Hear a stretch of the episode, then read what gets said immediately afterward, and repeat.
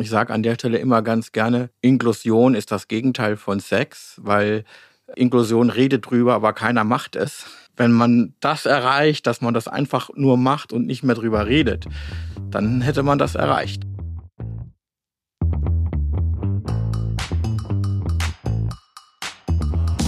Willkommen bei 50-50 bei OMR.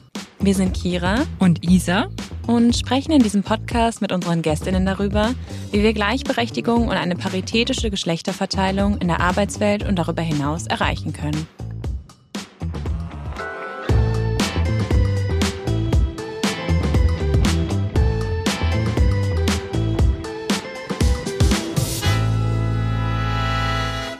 Hallo Svenja, hallo Klaus, willkommen im 50-50 Podcast. Wir freuen uns sehr, dass ihr heute unsere Gäste seid. Wir freuen uns auch hier sein zu dürfen. Hallo. Das gleiche gilt für mich, danke. Ja, Svenja, du bist CEO des Dialoghauses in mhm. Hamburg und Klaus, du bist Guide im Dialoghaus. Genau so ist es. Und das Ziel des Dialoghauses ist es, Lücken zwischen verschiedenen Gruppen in unserer Gesellschaft zu schließen. Und ihr macht das insbesondere zu den Themen Gehörlosigkeit und Sehbehinderung. Darauf werden wir gleich nochmal eingehen. Wir starten nämlich mit unserer Anfangsfrage, die eigentlich eine vermeintlich leichte ist. Wie geht's euch heute? Klaus. Mir geht's heute gut. Und Svenja?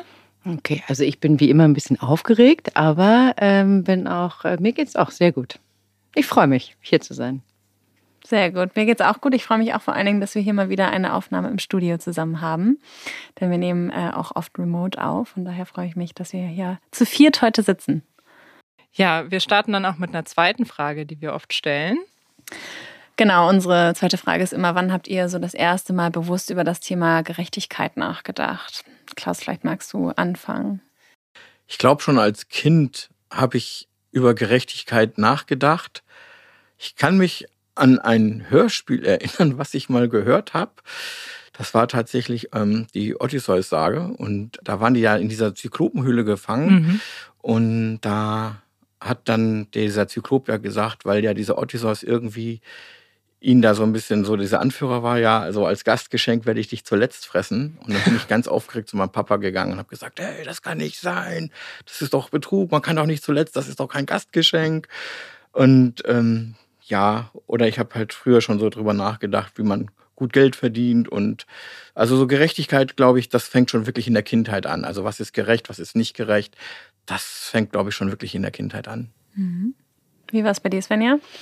Ich kann es, glaube ich, gar nicht so genau beziffern an irgendeinem Beispiel ähm, deutlich machen, aber also wenn du mich jetzt so fragst, so ganz bewusst mich für Gerechtigkeit einzusetzen, das kann ich vielleicht so sagen, ja. meine Fähigkeiten zu nehmen und zu sagen, ich möchte was verändern, um Gerechtigkeit herzustellen oder meinen Teil dazu beitragen, ist tatsächlich relativ spät. Also nach so einem höher, schneller, weiter ähm, Ritt durch verschiedene Jahre ähm, habe ich dann eben irgendwann entschlossen, ins Sozialunternehmertum, also gemeinwohlorientiert zu arbeiten und da fällt einem tatsächlich dann wirklich im direkten Kontakt auf, ähm, gerade was Teilhabe, Zugang, äh, auch Bildung. Ähm, ich habe für unterschiedliche Projekte gearbeitet, da ist mir tatsächlich erst richtig aufgefallen. Und im Vorfeld ich kann mich jetzt nicht an sowas erinnern wie Klaus. Finde ich ganz geil, wenn man das eigentlich kann. Ja, ich glaube, es ist aber auch eine Frage der Erziehung. Wie wird man so von den Eltern her ja aufgezogen? Und mein Vater oder meine Eltern waren immer schon so, ne, ehrlich, geradlinig, aufrecht und so weiter und immer gerecht sein. Und dann merkt man auch schon in der Schule, dass man da ja dann auch schon guckt, so, was ist gerecht, was ist nicht gerecht. Benotung ist ja auch ein Riesenthema für Schüler dann das irgendwann stimmt. mal. Also das geht schon früh los. Und Svenja, du ja, hast stimmt. gerade schon von deinen Stationen erzählt. Ich glaube, alle HamburgerInnen kennen Dialog im Dunkeln. Mhm. Zumindest auch, ich weiß, dass ich auf Klassenfahrt in Hamburg war. Ich bin keine gebürtige Hamburgerin. Und wir waren dort. Das Dialoghaus, gerade habe ich auch erzählt, dass wir die Aufnahme hier mit ähm, euch aus dem Dialoghaus machen, kennen dann doch nicht so viele. Kannst du uns einmal erzählen, was hinter dem Dialoghaus alles steckt? Ähm, Im Kern würde ich immer sagen, wir sind ein Lern- und Begegnungsort oder auch ein Erlebnisort. Es kommt immer darauf an, aus welcher Perspektive man das äh, betrachtet. Und die Kernausstellung oder die Kernmarke, die man, glaube ich, wirklich kennt, ist Dialog im Dunkeln. Ja. Und das ist genauso, wie du sagst. Ähm, wenn ich dann irgendwie sage Dialoghaus, dann weiß immer keiner, was ich mache. und äh, dann, naja, unsere Kernausstellung ist Dialog im Dunkeln. Ah, ja, genau, da war ich, warte mal, vor 20 Jahren. Ja, also ja. es war ist teilweise wirklich beeindruckend, wie äh, nachhaltig das auch im Gedächtnis geblieben ist. Ja, bei mir ist es auch 17 Jahre her. Ja, ja, genau. und dann weiß man immer, wie alt man dann schon ist. Äh, genau, das fühlt sich dann an. Ähm, das Dialoghaus ist im Prinzip, äh, wie ich gesagt habe, ähm, Lern- und Begegnungsort. Und äh, das, was wir machen, ist, ähm, wir entwickeln und operieren erfahrungsbasierte Lernformate. So, das ist so dieser Kern, worum es sich dreht, immer im gesellschaftlichen Kontext. Und ähm, wir haben eben als Kernausstellung mit dem Dialog im Dunkeln angefangen, vor 23 Jahren ähm, und haben ähm, jetzt im Haus noch zwei weitere Ausstellungen. Das ist einmal Dialog mit der Dialog im Stillen mhm. und Kids im Dialog. So, und es geht immer um eine Art Perspektivwechsel, äh, um einen Dialog und um, eine, um die Begegnung, damit äh, im Prinzip Menschen mit und ohne Behinderung ähm, gemeinsam in eine Interaktion kommen und äh, einfach voneinander und miteinander lernen. So kann man es vielleicht einfach sagen. Mhm. Zudem äh, arbeiten wir im Dialoghaus eben auch noch mit Unternehmen, also im B2B-Bereich und nutzen das Instrumentarium des dunklen und auch der nonverbalen Kommunikation, um Teams oder Führungskräfte weiterzuentwickeln, um das Thema Inklusion in Organisationen ähm, zu implementieren und zu fördern. Das sind so Themen, die wir im B2B-Bereich machen. Und das Dialoghaus ist im Prinzip die lokale Einheit, wenn man das so möchte. Und ähm, unsere, das ist so eine Art Headquarter, wenn du so möchtest, ja. weil es uns eben einfach äh, Ausstellungen und auch die Business Center gibt es in 21 Ländern auf der Welt. Ach krass. Genau, richtig. Und so wirken wir eben neben dem, dass wir lokal wirken, auch äh, global. Mhm. Bei euch steht ja die Begegnung im Vordergrund. Ähm, mhm. Und Inklusion ist ja gerade so ein Thema, was irgendwie in aller Munde ist. Ähm, gerade wenn man so im Diversity-Bereich sich umguckt oder versucht da in dem Bereich was zu bewegen, dann ist natürlich auch äh, Inklusion gehört zu äh, Diversity dazu.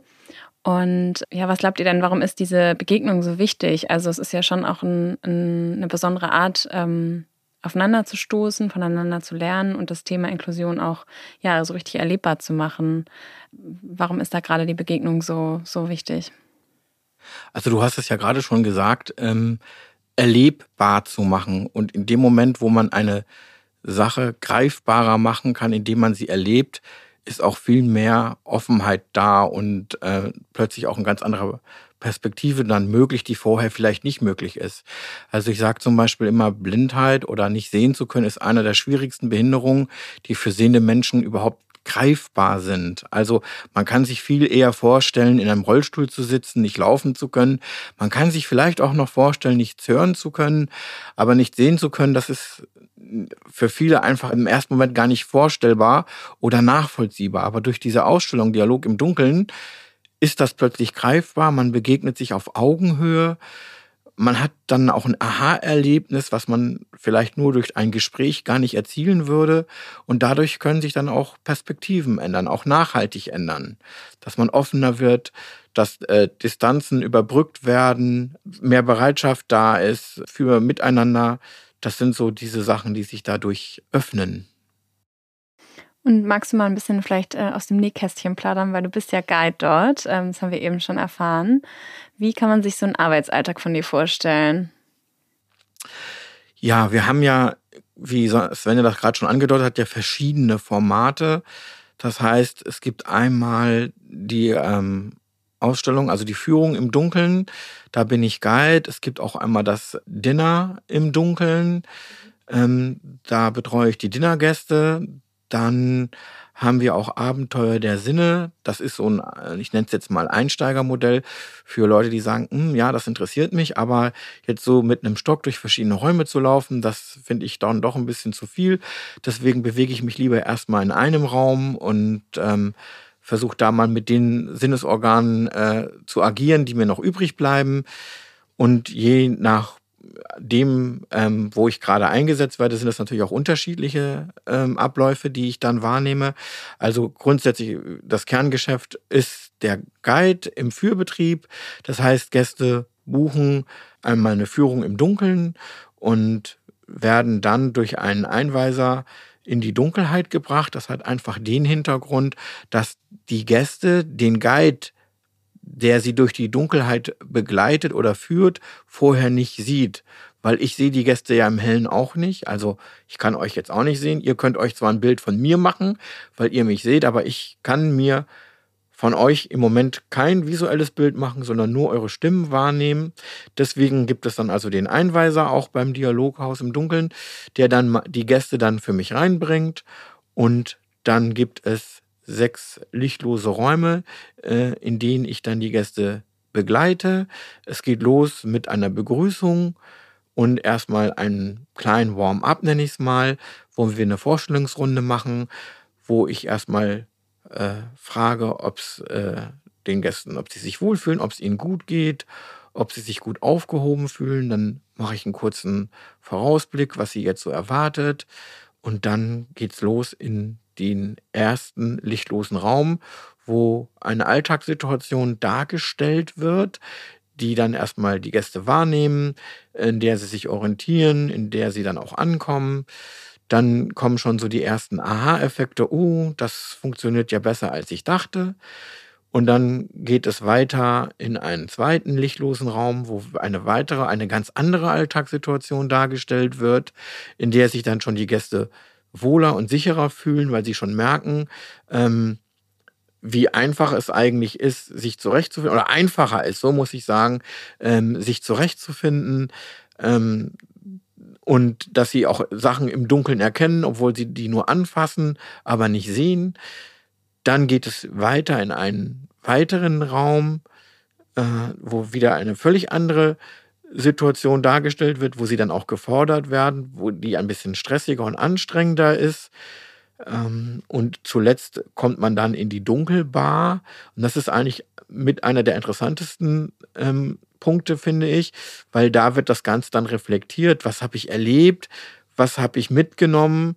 Und dann können auch alle Fragen gestellt werden. In dieser Dunkelbar geht man zuerst an eine Theke, wo dann die Gäste sich ein äh, Getränk erstmal äh, kaufen können, wenn sie mögen. Und dann setzen wir uns nochmal äh, in eine Sitzgruppe und da wird dann nochmal das gerade eben Erlebte reflektiert ähm, und dann erstmal so sacken lassen. Die Fragen, die dann die Gäste so beschäftigt, denen stelle ich mich dann zur Verfügung und dann ergibt sich dann, das, da steckt dann das Wort Dialog drinne, der Dialog und äh, ja, und ich, was ich immer ganz toll finde, ist diese Umwandlung. Also am Anfang, wenn die Gäste reinkommen, dann ist immer so eine etwas unsichere, manchmal auch etwas äh, verhaltene und ängstliche Haltung, mulmiges Gefühl, was erwartet mich hier? Habe ich das wirklich richtig gemacht, dass ich jetzt hier in die Dunkelheit gegangen bin? Und am Ende in dieser Dunkelbar, da sind die Gäste immer ganz begeistert, haben so einen Wow-Effekt und ja, diesen von Anfang an etwas mulmiges Gefühl in ein, hey, ich habe viel Spaß gehabt in der Führung, umzumünzen, das finde ich immer, das finde ich total toll. Und wenn du in den Dialog trittst, gibt es da dann Fragen, die eigentlich immer gestellt werden? Ja, das sind dann halt schon diese Fragen wie, wie lange bist du blind? Bist du genauso verunsichert, wenn du dich bewegen musst wie wir gerade. genau. Oder äh, wie gehst du einkaufen? Oder die, einer der klassischsten Fragen, die wirklich immer wieder kommen, sind, was ist das Schwerste für dich in deinem Alltag? Und ich antworte dann immer ganz klassisch drauf, morgens aufzustehen. Und dann lachen immer alle und sagen, ja, ich auch, ja, bei mir auch. Dann sage ich, genau, das ist der Punkt, weil da gibt es einfach keinen Unterschied. Also ich muss nicht jeden Morgen aufs Neue überlegen, wie komme ich ans Essen, wie komme ich über die Straße, was ziehe ich an, weil das routinierte Abläufe sind. Und ähm, das finde ich dann immer ganz spannend, wenn dann die Frage so kommt, was ist das Schwerste für dich? Und dann so dieser Aha-Effekt kommt, okay, es gibt für ihn keinen Unterschied, weil er jetzt nichts sieht im Gegensatz zu uns. Ja, Ja, ich glaube, das ist ein ganz wichtiger Punkt, den du darstellst. Also danke, danke dafür. Und ich, wo du eben von der Bar erzählt hast, da musste ich mich auch dran erinnern, weil ich war auch als Kind im äh, Dialoghaus. ich weiß nicht, ob es irgendwie mit der Schule war oder auf dem Kindergeburtstag. ja, Kindergeburtstag ist auch ein Format, was wir haben. Das ist ja, ganz genau. toll. Ja. Ich liebe Kindergeburtstage. Ja, ich bin auch in Hamburg groß geworden. Von daher kann das auch gut sein, dass es im Rahmen eines Kindergeburtstags war. Und ich erinnere mich auch noch an die Bar. Das ist ganz witzig. Also das bleibt irgendwie hängen. Und wir waren ja auch neulich ähm, im Dialoghaus, als wir so ein bisschen hier ein Vorgespräch hatten. Und da waren wir auch mit Boris einmal sozusagen sind äh, kurz reingegangen. Und ähm, auch genau, was du erzählt hast, das mulmige Gefühl, das ist auch komplett hängen geblieben bei mir. Also ähm, ja, ich glaube, da, da haben alle wahrscheinlich so eine ein bisschen ähnliche Erfahrung. Also, weil du gerade das Stichwort Kindergeburtstag genannt hast, ich liebe diese Kindergeburtstage zu machen, weil die Kinder wirklich noch so unbedarft sind. Die haben nicht dieses, also natürlich haben die das auch, aber das ist nochmal ein ganz großer Unterschied zu Erwachsenen einfach. Also das ist jetzt nur eine ganz persönliche Mutmaßung von mir. Das können jetzt auch andere Kolleginnen und Kollegen und Guides anders äh, bewerten als ich. Aber ich denke mal, dass das ein bisschen so in der Pubertät umschlägt. Also wenn man so Kinder hat von 10 bis 13, würde ich sagen, die rennen da richtig gerne durch und die stellen sich gar nicht so die Frage, was die sind neugierig, die gehen drauf los, die tasten und die stellen sich gar nicht so diese Fragen, die sich dann die Erwachsenen am Ende stellen und die haben einfach nur Spaß von Anfang an. Ich würde sagen so 13 bis 17, das ist so dieses Alter, wo es dann losgeht mit der Pubertät, wo dann die Kinder dann so eher so kreischend werden und oh, und Hilfe, das will ich nicht anfassen und ist das auch nicht gefährlich? Und ich habe da schon manchmal drüber nachgedacht, aber noch keine Lösung darüber gefunden. Was ist es, was plötzlich diesen Hebel umlegt, von dieser unbeschwerten Freiheit äh, einfach loszugehen, bis hin von ja, kann ich das wirklich jetzt hier machen, ohne dass mir was passiert, im übergebührenden Maße? Ja, das ist äh, spannend, dass du das ansprichst. ja, es ist ja genauso wie, äh, mich hat letztens jemand gefragt, ob ich nochmal anfangen würde, Ski zu fahren. Und habe ich auch gesagt, nee, ich glaube irgendwie nicht. Also ich konnte noch nie Ski fahren. Und ich glaube, das ist dieses, du machst dir viel zu viele Gedanken, was passieren könnte. Und die machen genau. sich Kinder einfach nicht, ne? Ja, ja, ja, genau. Ja. Schön, schönes Beispiel, genau. Man und ist irgendwie für sein, sein eigenes Leben verantwortlich. Ich glaube, wenn man ja. ein Kind ist, weiß man halt, dass irgendwie ja die Eltern immer noch da sind in der Regel, ähm, die irgendwie ähm, einen retten, wenn irgendwas schief geht. Und das ist jetzt vielleicht heute nicht mehr ganz der Fall. Und ja. warum glaubt ihr, ist es so wichtig, schon Kinder mit der Wichtigkeit von Inklusion und diesem Nachempfinden unterschiedlicher Lebensrealitäten in Berührung zu bringen? Weil das wahrscheinlich noch nachhaltiger wirkt als bei einem Erwachsenen. Das hängt ja einfach damit zusammen, dass die Erlebnisse äh, aus Sicht eines Kindes viel intensiver sind und dadurch auch einfach viel nachhaltiger. Also diese Ausstellung mit Kids, die finde ich ganz hervorragend, weil da einfach schon Kinder ja mit mit äh, Empathie und äh, Behinderung in Berührung kommen. Da haben wir dann ja so ähm, Puppen, die zum Beispiel nur einen Arm haben oder ein Bein haben. Und das gibt's ja so jetzt in der breiten Masse gar nicht. Und von daher ja. fände ich das ganz toll, dass das da auch im Kindergarten dann schon thematisiert wird. Äh, man sagt ja auch nicht umsonst, Kinder sind grausam, ne? weil die sind ja offen und direkt und ehrlich und vielleicht wirst du dann auch im Kindergarten, wenn du da eine Behinderung hast, ähm, eher mal schon mal damit konfrontiert oder gehänselt. Aber durch so eine Ausstellung, wie dann die jetzt entwickelt wurde, ähm, geht man da schon mal mit einer ganz anderen Perspektive ran. Und ja. ich kann mir vorstellen, wenn man dann erwachsen ist und als Kind diese, ob, ob nun bewusst oder unbewusst oder unterschwellig, einfach diese Erfahrung abgespeichert hat, dass man da viel offener dann für diese Thematiken und im Umgang mit behinderten Menschen ist. Ja. Also ich kann da auch vielleicht nochmal einsteigen, weil die, die Methodik, ähm, die in unseren Formaten ist, im Prinzip dieses Emotional Brain. Das heißt, das ist das, was wir immer ansprechen. Und das ist etwas, was eben nicht nur auf der Oberfläche in unserer Logik ist, sondern es ist eben, diese Erfahrung bleibt eben in, also in, nicht in einem drin, so, aber ja. das ist eben eine Erfahrung, die intensivste Lernform, wenn du so möchtest. Und ähm, ich glaube, wenn du als Kind in Berührung kommst und einfach die positiven Aspekte lernst in der Vielfalt, und das ist das, was wir versuchen zu vermitteln, in der Kinderausstellung zumindest, dann trägst du das eben mit und dann kriegst du ein gewisses Selbstbewusstsein und stärkst eigentlich die Intuition, die du hast, weil Kinder im Erwachsenenwerden werden größtenteils eben durch Außenfaktoren ne, beeinflusst. So. Ja. Und äh, ich glaube, je mehr du das Innere stärkst und auch das Potenzial von Vielfalt im Prinzip auch in den Vordergrund stellst und sagst, wie gut das ist äh, und was das für positive Vorteile hat, das ist eigentlich das Ziel. Und ehrlicherweise lernen die Erwachsenen, die mitgehen und die Erzieherinnen und die Erzieher, ähm, kommen ja automatisch auch mit diesem Thema in Berührung. Und das macht ja auch immer etwas. Klar, und das ist ja auch nicht nur für Kinder, also äh, genau, äh, nein. Sind, kommen ja genauso die Erwachsenen. Ich lerne auch jeden Tag noch, also ja, wir lernen genau. ja alle jeden Tag. Ja, aber ich kann es mir genau vorstellen durch diese Erfahrung, also auch wenn ich es auf mein eigenes Leben beziehe, ich lerne auch sehr viel mehr durch Erfahrung als oder sehr viel schneller, als wenn ich mir ein Buch durchlesen würde, weil es einfach ja. ähm, viel mehr haften bleibt. Also ich kann mir jetzt natürlich auch ein Buch durchlesen und irgendwie ähm, versuchen, zu lernen, wie ich mit ähm, behinderten Menschen umgehen kann. Aber am Ende lerne ich wahrscheinlich viel mehr von der Begegnung jetzt hier mit dir, Klaus, ähm, indem wir hier uns gegenüber sitzen und irgendwie ich eben mitbekommen habe, so wie ist es überhaupt als behinderte Person jetzt hier eine Toilette zu suchen, als Sehbehinderte. Und ähm, genau, dann äh, natürlich auf ganz andere Herausforderungen zu stoßen, als ähm, wie es bei mir jetzt ist, wo ich irgendwie einfach sehen kann. Von daher glaube ich auch, dass so diese Erfahrung und das, das direkte Erleben da einfach ganz relevant ist. Und wie ist es? Ähm, ja. Ähm, so schön, Klasse. Ja. ja. Ähm, beim Dialoghaus arbeiten ja 60 Prozent ähm, sehbehinderte und gehörlose Menschen, wenn ich das jetzt richtig als Statistik im Kopf habe.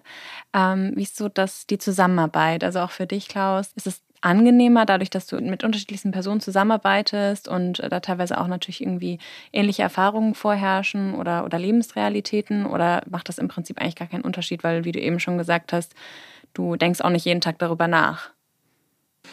Also ich glaube, dass das wirklich keinen Unterschied macht, dass das Dialoghaus da schon maximal diesen äh, Gewinn hat und fährt, weil ich habe ja noch einen anderen Job und da merkt man schon teilweise diesen Unterschied, also wie offen und nicht vorurteilhaft man äh, zwischen den Nichtbehinderten und Behinderten im Dialoghaus miteinander umgeht. Und ich mag es auch zum Beispiel gerade so in dieser Punkt äh, ne, Sehbehinderung und Hör, Gehör, also Blind- und Gehörlosigkeit, da funktioniert das auch, dass man dann entweder ein bisschen die Gebärdensprache gelernt hat oder dass man einfach per Handy schreibt oder ähm, wenn sie noch ein bisschen von den Lippen ablesen können. Also auch da funktioniert diese Kommunikation und es sind alle gleich. Also das Schöne an diesem Dialoghaus ist einfach, dass wir wirklich diese Diversity leben. Also nicht nur in Form von unterschiedlichsten Beeinträchtigungen, sondern auch in Form von unterschiedlichsten Persönlichkeiten. Und also wir sind da wirklich also, ne, ganz bunter Haufen, sage ich jetzt mal. Und ähm, wie eine Familie sogar, würde ich fast sagen wollen.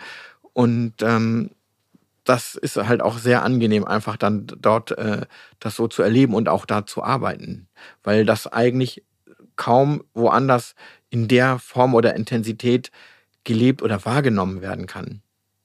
Ja, ich habe gerade noch darüber nachgedacht, aber ähm, und was, was ich gerade, als du erzählt hast, noch gedacht habe, wenn ihr blinde Personen dort habt und Gehörlose, wie dann die Verständigung abläuft. Das ist gerade in meinem Kopf, weil Gebärdensprache, du siehst ja wahrscheinlich nicht dann, was die Person gebärdet. Nein. Ähm, und deswegen habe ich also mich gefragt, wir, wie... Kann vielleicht, also, ja. Nee, mach du Sven. Ja, ja, mach du. Also ich habe zum Beispiel, wenn ich, äh, ne, ich mache ja immer, oder wir intern ähm, treffen uns natürlich auch und äh, wenn wir Workshops intern ja. machen, was können wir, keine Ahnung, Strategie oder was auch immer, äh, dann haben, äh, sind wir eben alle dabei. Also dann geht es eigentlich darum, wo ich auch jedes Mal übrigens noch lerne, jedes. Mal geht es eben darum, ähm, sich vorzubereiten und zu sagen, okay, was braucht es, damit alle teilnehmen können. Und äh, wir haben Gebärdendolmetscher zum Beispiel, die immer dabei sind. Ähm, die kriegen im Vorfeld die Unterlagen. Ja. Wir versuchen die Unterlagen so aufzubereiten, dass ähm, sie auch im Vorfeld zu äh, den Mitarbeitenden gehen, äh, die eben nicht so gut sehen können oder nicht sehen können. Ähm, das heißt, die können dann über den Screenreader gelesen werden. Das heißt, die Präsentationen müssen accessible sein. Also ähm, allerdings, ähm, Klaus, mein letzter Workshop war genauso nicht. Also insofern ich komme okay. immer wieder in eine Situation, wo ich dann da stehe und sage, sorry, äh, ich muss ja. nochmal, ne, schicke ich im Nachgang. Ähm, aber es geht eigentlich darum, eine Haltung zu entwickeln. Und äh, ich bin jetzt seit anderthalb Jahren, ein Jahr und ein paar Monate, glaube ich, da. Ähm, und darf das eben von Tag eins erleben. Es geht darum, eine Haltung zu entwickeln und dass es einfach ein Selbstverständnis wird. So, und ich glaube, da, ne, je mehr ich die Haltung habe, ich habe eine diverse Truppe, je mehr muss ich eben auch genauso wie bei jedem anderen Team gucken, ja. dass ich jeden mitnehme, dass sich jeder wohlfühlt, dass sich jeder sicher fühlt. Und auch da mache ich mir Gedanken darüber. Aber es ist schon. Äh, es, man, man, man findet auch manchmal kreative Lösungen, ähm, kurzfristig. Ähm, aber vor allem bringt es Spaß. Also es ist tatsächlich so, dass es bereichert. Zumindest mein Alltag, Klaus. Ja, meiner ja auch. Sonst wäre ich ja nicht schon über 20 Jahre dabei. Ja, genau. Ja, verrückt. Das heißt, du bist von relativ Anfang an dabei. Genau. Ja. Also seit Oktober 2004. Wow. wow. und mögt ihr, wo du, das fand ich nämlich gerade ganz spannend, was du erwähnt hast, wie du dich da auch so langsam vorantastest und dich auf eine Reise begibst und lernst. Ähm, weil es hören ja auch viele zu, die in Unternehmen arbeiten oder in Unternehmen was verändern können. Also ähm, wenn man jetzt an die Arbeitswelt denkt, was sind vielleicht irgendwie so Tools oder Tipps, die man geben kann, äh, auch wenn es natürlich schwierig ist, das jetzt so pauschal ein paar, auf ein paar mhm. Sachen runterzubrechen, aber vielleicht fallen dir ein paar Sachen ein oder auch dir natürlich, Klaus, was so ähm, schon mal die ersten Schritte sein können, um mhm. für, für mehr Inklusivität zu sorgen. Also wir haben gerade ein Modellprojekt mit 14 Unternehmen tatsächlich zum Thema inklusive Arbeitswelten. Äh, da sind wir jetzt im dritten Jahr und haben tatsächlich ganz viele Erkenntnisse. Sichtbarkeit, Bildung, Bildung, Bildung. Also ähm, Peer-to-Peer voneinander lernen, miteinander lernen, ähm, das Haltungsthema, dann ähm, Arbeits, äh, Arbeitsorganisation einfach ähm, inklusiv gestalten, ich formuliere das mal so, auch zu so einem Safe Space zu machen, das Thema äh, greifbar, ne, das Thema aufkommen lassen, sichtbar machen. Es gibt ganz viele ähm, Vereine, Institutionen, aber auch Ansprechstellen, wo man sich Informationen holen kann. Eigentlich das Thema ähm, einbinden in einer zentralen Rolle, weil wir reden nicht nur darüber, dass ähm, man Arbeitsplätze für Menschen mit Behinderung äh, in irgendeiner Form inklusiver gestaltet, sondern im Prinzip ähm, gestalten wir damit auch für uns alle die Arbeitsorganisation inklusiver, gesünder und auch gerechter. Denn wenn man weiß, dass nur vier Prozent der Behinderung ähm, im Prinzip angeboren ist und alle anderen Behinderungen im Laufe des Lebens und eben auch Arbeitslebens auf uns zukommen, dann ist es auch eine Aufgabe der ja. Unternehmen, ähm, da gegebenenfalls ihr Arbeitsumfeld eben darauf auszulegen. Dazu ganz passend hast du neulich in einem Podcast gesagt, du siehst dich als Treiberin für Lösungen von gesellschaftlichen Herausforderungen. Mhm. Sind das genau die Themen, durch die du das schaffst oder gibt es noch andere Sachen, die du da angehst? Ach, ich glaube manchmal, dass wir, wir haben so viel Kraft als Gesellschaft und ähm, ich glaube, wir haben alle so viele Fähigkeiten und es ist schon so viel da. Und vielleicht ist eine meiner Stärke einfach, die Dinge zusammenzubringen. Und äh, ich muss auch gar nicht immer neu anfangen, sondern ich glaube, dass äh, vieles eben schon da ist. Und wenn wir es schaffen, ein Miteinander zu, ähm, zu gestalten und wenn wir auch ähm, ne, offen sind, äh, andere Perspektiven mit reinzubringen, an den Tisch zu bringen, dann glaube ich, können wir unsere Kraft einfach äh, verdoppeln, verdreifachen, vervierfachen und uns fallen Lösungen ein, auf die wir vorher nicht kommen würden. Ja. Und äh, so, glaube ich, können wir Herausforderungen angehen ja, und das ist das, was ich tue. Also in allen Projekten, die ich bis jetzt gemacht habe, ähm, versuche ich eigentlich immer mit Lösungen zu schaffen, weil ja. ich immer nicht verstehe, warum Dinge nicht funktionieren. weil ich glaube, wir haben so viel. So, ich glaube, es ist einfach so wahnsinnig viel da. Und da rede ich jetzt nicht nur über soziale Nachhaltigkeit, ich rede auch über Klima, ne? weil das eine geht auch nicht ohne das andere. Also ja, immer ist der Mensch der Treiber jetzt hole ich vielleicht ganz kurz nochmal aus, ja, aber so, was, was ich immer bei uns sehe, ist, ähm, wir, wir machen halt ein Thema sichtbar, was wichtig ist. Ähm, wir sind in irgendeiner Form Vermittler von Wissen, um im Prinzip dem Ganzen ein Fundament zu geben. Und wir aktivieren auch, und damit meine ich nicht aktivistisch, sondern wir fördern die eigene Wirksamkeit der Personen, die zu uns kommen. Also eigentlich muss jedem bewusst sein, dass er eine eigene Wirksamkeit hat und ähm, damit eben selber auch wieder Multiplikator ist oder Treiber ist von gesellschaftlichen Themen, ähm, um diesen Wandel voranzubringen. Ja. Ich weiß gar nicht, ob ich deine Frage genau beantwortet habe, aber ja. ich glaube schon. Ich habe es verstanden. Du, ähm, wie ist es bei dir, Klaus? Fallen dir noch ähm, Dinge ein, wenn du an die Arbeitswelt denkst, die dir besonders wichtig sind? Auch gerade, wir haben schon erwähnt, dass du nicht nur im Dialoghaus arbeitest, sondern noch einen anderen Job hast, wo du auch Unterschiede feststellst. Äh, hast du spontan ähm, ja, Ideen aus deiner Perspektive? Also ein wichtiger Punkt ist einfach im Zuge der Digitalisierung, mehr Barrierefreiheit, dass man uneingeschränkt Programme nutzen kann und an dieselben Informationen rankommt wie der Sehende. Natürlich weniger Vorbehalte, wenn es um das Thema Leistungsvermögen geht. Leiste ich dasselbe als Beeinträchtigter wie ein Nicht-Beeinträchtigter? Das sind so die Sachen, die mir gerade spontan einfallen.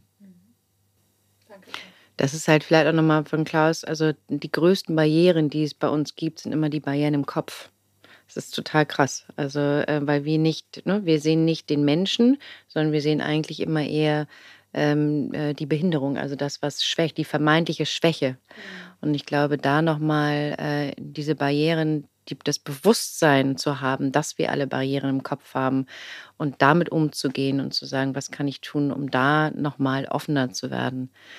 Das ist, glaube ich, äh, ein Schritt, den wir alle machen können. Ja, und ich glaube auch, was ja oft der Fall ist, dass im Umgang zwischen Menschen mit und ohne Behinderung oft so Mitleid mitschwingt oder eine Verunsicherung und die Leute nicht so genau wissen, wie sie bestimmte Themen ansprechen sollen oder mit Menschen mit Behinderung umgehen sollen.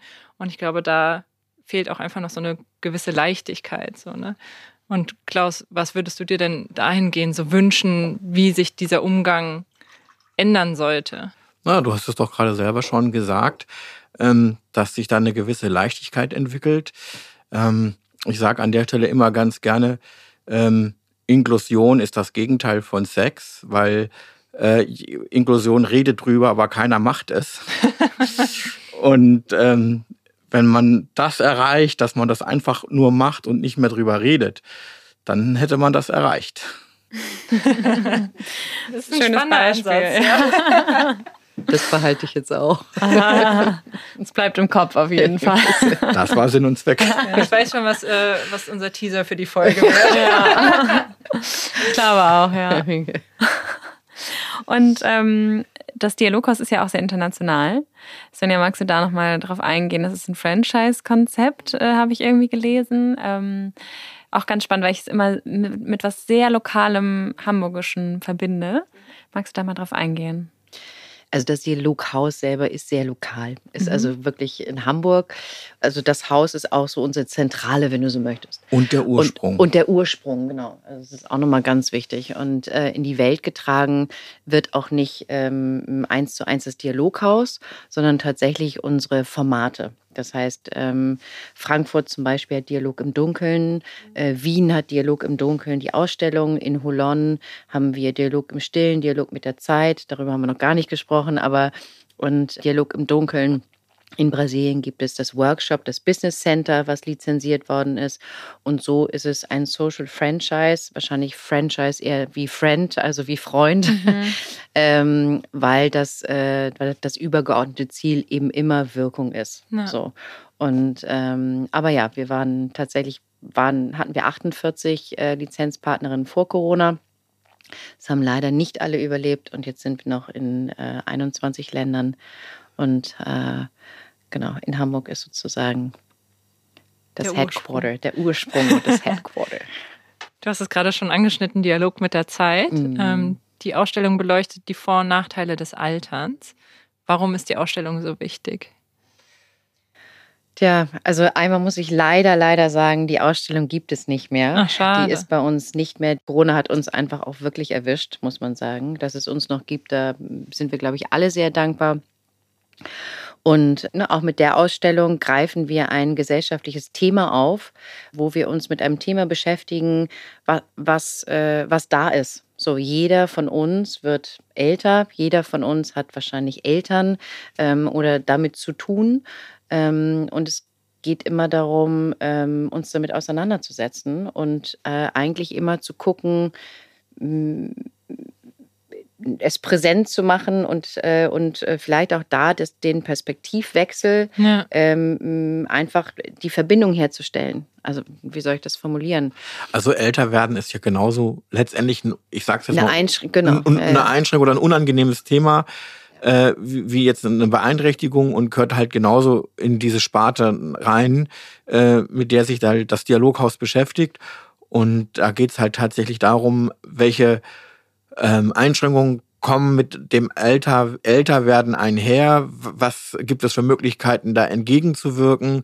Oder vielleicht auch, wenn ich in Rente bin, was habe ich da noch von meinem Leben? Was ich möglich, äh, viele denken ja auch, wenn ich vielleicht in Rente bin, dann äh, habe ich ja von meinem Leben nichts mehr zu erwarten. Dann ne, haben wir auch hier die positiven ähm, Effekte rausgearbeitet, dass natürlich auch viele erst gerade im Rentenalter losgelegt haben, äh, ihre Vision zu verwirklichen oder ihren Traum zu verwirklichen und dass eben älter werden auch nichts Schlimmes ist, genauso ja. nicht wie irgendwie eine Beeinträchtigung zu haben.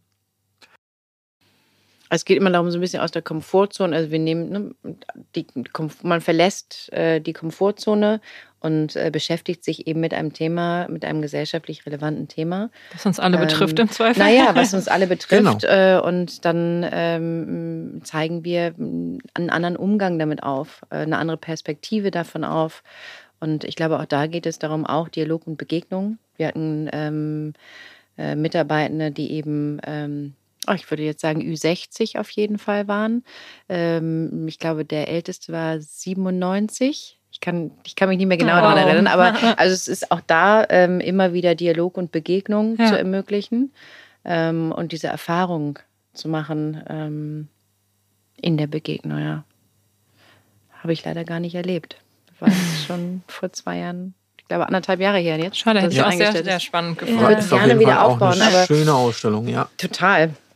Ja, ich habe es auch in der Vorbereitung, ich war mir nicht sicher. Ich habe darüber gelesen und ja. dann irgendwie auf der Website ähm, war es nicht so ganz äh, ersichtlich, ob es das noch gibt sozusagen. Aber ähm, also sozusagen auch eine wirklich schöne Idee und vielleicht wird es ja irgendwann mal wieder aufgebaut. Aber ich glaube, das ist ja das sozusagen, was, was euch am Ende ausmacht, dass ihr wirklich diese Begegnungen schafft und auch echte Geschichten erzählt. Und die Geschichten, die bleiben dann hängen. Also das ist ja auch die Vision von dem Gründer des Ganzen, Andreas Heinecke, der sagt, er möchte ein Dialoghaus schaffen, wo alle Themen vereint sind, die einem von Kind bis ins hohe Alter hinein begleiten und daher mhm. auch diese unterschiedlichen Formate und Ausstellungen vom Dialog der Kids bis hin über Dialog im Stillen, im Dunkeln, der Zeit und äh, genau, er sagt einfach, dass aus den unterschiedlichen Perspektiven äh, die Themen da zusammengetragen werden und man da sich begegnen kann und voneinander lernen kann. Genau, wir kommen so langsam zum Ende und am Ende stellen wir immer die Frage, was so eure Top drei Ideen wären, um dem Ziel 50-50 heißt ja der Podcast, aber wir können das gerne auf Inklusion beziehen, äh, um dem Ziel Inklusion gesamtgesellschaftlich ein bisschen näher zu kommen. Das ist immer eine relativ harte Frage, weil man dann direkt so drei tolle Ideen rausschießen muss. Ihr könnt gerne auch kurz drüber nachdenken. Ja, den, den Joker habe ich ja schon rausgehauen. Das mit dem Sex, oder wie? Alles einfach nur machen und nicht mehr reden. Ähm, ja, das ist eine schwierige Frage, ne? Also ich sag mal, eins, wenn man in einer Begegnung ist, wo man unsicher ist, äh, glaube ich, einfach über diese Unsicherheit rüber und in den Kontakt gehen. Das wäre das allererste. Äh, wenn ich das Gefühl habe, dass ich ähm, um mich herum zu gucken im Alltag und einfach die Awareness, das Bewusstsein zu haben, vielleicht ähm, zu unterstützen und nochmal aus einer anderen Perspektive zu gucken, nicht nur von meiner eigenen. Und das Dritte tatsächlich, äh, mich damit zu beschäftigen und zu gucken, wo kann ich was lernen. Also es gibt äh, unendlich viele, ähm, ob ich jetzt äh, im, im persönlichen Umfeld, ähm, wie gesagt, also jeder von uns gibt Millionen von Menschen mit Herausforderungen. Ähm, und egal, ob du die eine hast oder die andere, es gibt auch Menschen mit unsichtbaren Behinderungen übrigens, die benennen wir gar nicht, weil da sieht man sie ja nicht. Ja. So, aber trotzdem sind sie da. So, und ich glaube, die Frage ist immer, worum geht es. Und ähm, Inklusion bedeutet, wenn wir irgendetwas tun oder wenn wir irgendetwas entwickeln oder konzipieren oder voranbringen wollen, dass wir eben einfach mehrere Perspektiven mit einbinden und ähm, nicht über irgendwelche Menschen sprechen, sondern mit den Menschen gemeinsam gestalten. Und ja, das kann sein, dass es manchmal anstrengender ist, aber ich kann sagen, es ist eben im Ergebnis wertvoller, weil wir ähm, die Vielfalt einbinden, die die Gesellschaft im Prinzip mittlerweile einfach ähm, auch hat, aber damit eben auch die, ganzen, die ganze Kraft und die Stärke einbinden. Und ähm, ja, das waren jetzt nicht eins, zwei, drei. Doch, das waren eins, zwei, drei. Eins, zwei, drei. Gut, dann war es eins, zwei, drei. Perfekt, eins, zwei, drei. Klaus, willst du noch was ergänzen? Ja, also bei der Digitalisierung sollte man darauf achten, dass nicht im Zunehmen der, die Barriere Armut verloren geht oder die, ne, sondern dass Barrierefreiheit nach wie vor beachtet wird. Svenja hat es gerade schon gesagt, die Unsicherheit, dass die ähm, Vorbehalte weniger werden, Distanzen überbrückt werden, dass man offen aufeinander zugeht und vielleicht auch, um diesem Ziel näher zu kommen, so noch mehr Instrumente installiert und schafft wie das Dialoghaus, weil das schon ein sehr gutes Instrument ist, um diesem Ziel näher zu kommen. Hm. Habe ich auch eben drüber nachgedacht, ob man das Dialoghaus auch noch auf anderen Ebenen ausweitet, anderen Diversity-Merkmalen quasi, ähm, wo wir gerade über das, das äh, Thema Alter gesprochen haben zum Beispiel. Ähm, ja, vielleicht hören hier auch Menschen zu, die auch noch Ideen haben, die sich einbringen möchten kann man bestimmt auf vielfältige Art und Weise, oder? Ich weiß nicht, wenn er ähm, ja total also machen will äh, oder irgendwie. Mein Kopf sprudelt immer vor Ideen. Ja, ja, nein, nein, also auf jeden Fall. Also ähm, wir wollen eben einfach etwas bewegen. So und äh, insofern, wer Ideen hat, auf jeden Fall und ansonsten zu uns kommen und äh, wir gestalten was zusammen. Entweder man kommt in Standardformate, die wir haben, äh, oder wir entwickeln eben einfach auch Lernformate, die gebraucht werden, um jeweils irgendein Ziel zu erreichen. Ja. Definitiv. Sehr schön. Vielen Dank euch beiden für die tolle Folge. Wir haben auf jeden Fall viel gelernt. Ja, schön, dass ihr bei uns wart. Ja, ich würde jedem ans Herz legen, einmal das Dialoghaus zu besuchen. Definitiv. Danke euch auf jeden Fall. Ja, vielen Dank. Und vielleicht trifft man da Klaus. Vorher Bescheid sagen und ich bin da. Und die Stimme kennt ihr jetzt ja. Sehr gut. Danke euch. Ja, das war wirklich ein super schönes Gespräch mit Klaus und Svenja hier bei uns im Studio heute. Ähm, was bei mir total hängen geblieben ist, ist das Thema Begegnung. Und ich war ja selbst schon im Dialogkurs, genau wie du, und ähm, ja, habe das als total wertvoll wahrgenommen, auch wirklich mit den Leuten da in Kontakt zu kommen und darüber zu sprechen, wie es sich anfühlt, all seine Fragen loszuwerden. Weil das, was wir ja auch besprochen haben, ist so ein bisschen das Thema Berührungsängste und eigentlich auch Unsicherheit. Und was dann oftmals ja darin resultiert, dass man eigentlich dann gar nicht darüber spricht oder sich eher vermeidet. Von daher ist das ein ganz ja, wertvolles Haus, ähm, was man wirklich nur jedem ans Herz legen kann, dort mal vorbeizuschauen. Ja, das sehe ich genauso. Und ich glaube auch, sich in andere hineinfühlen und es auch dann mal für kurze Zeit, ja, wenn auch nur für kurze Zeit, am eigenen Körper zu spüren, wie sich das anfühlt, ist einfach nochmal ein Erlebnis auf, auf einer ganz anderen Ebene, das ja scheinbar uns allen dann doch sehr, sehr lange in Erinnerung bleibt. Und ja, wenn euch gefällt, was wir hier machen, dann abonniert uns gerne auf den bekannten Plattformen oder schreibt uns euer Feedback an 5050.omr.com. 5050 bei OMR. Der Podcast für eine paritätische Geschlechterverteilung in den Führungsetagen der Wirtschaft und Gleichberechtigung in der Arbeitswelt sowie darüber hinaus. Dieser Podcast wird produziert von Podstars bei OMR.